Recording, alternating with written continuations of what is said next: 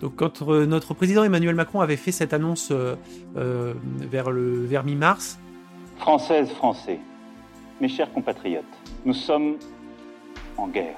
ça a été euh, quand même un coup de massue dans la mesure où euh, il y avait euh, deux éléments qui se sont joués euh, et deux scénarios qui se sont joués automatiquement euh, dans ma tête.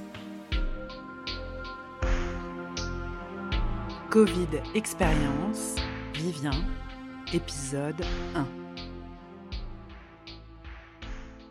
Je m'appelle Vivien Poujade, j'ai 36 ans et je travaille sur Aix-en-Provence en région PACA.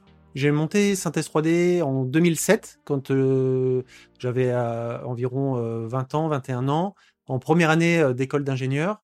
Et donc ça fait à peu près 13 ans et euh, ça a été effectivement une, opportunité pour, euh, pour moi de, de développer euh, directement ma, ma propre aventure euh, directement sur le, banc de- des études. Synthèse 3D, c'est un studio digital qui euh, produit et conçoit des euh, outils marketing et communicationnels pour les sociétés innovantes, aussi bien dans l'industrie que dans le médical.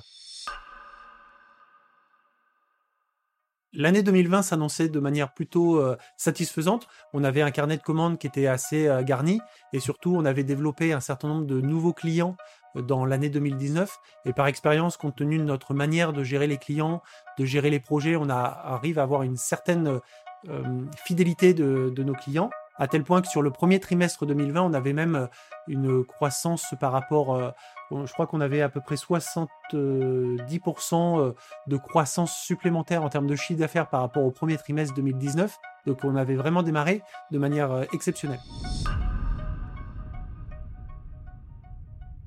Comme vous le savez, en tant que chef d'entreprise, à- la tête d'une PME comme la nôtre, enfin d'une grosse TPE ou d'une petite PME, euh, appelons ça comme, euh, comme on veut, il y a évidemment le personnel et le pro qui sont quand même intimement liés. S'il y a des difficultés euh, réelles économiques, la société risque d'être en difficulté réelle et économique. La trésorerie risque d'être compliquée à protéger.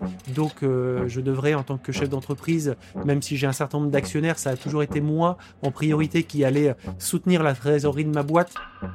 Donc, il fallait que je garde un petit pécule au cas où. Et euh, forcément, si la société venait à disparaître ou à être en grande difficulté, bah, c'est tout le foyer finalement et l'équation économique personnelle qui venait à être en difficulté également. Dans cette situation à l'époque, donc en mars euh, dernier, le stress a été à un niveau plutôt intense, rarement égalé jusqu'à présent. Il y avait évidemment le quotidien, les projets à gérer, euh, les équipes à animer, mais évidemment ce double stress lié à la fois à la, hum, garantie des emplois, parce que je suis de cette génération d'entrepreneurs qui euh, crée finalement une aventure humaine avec ses équipes et euh, qui fait tout pour les mettre en premier lieu et essayer de préserver leur activité.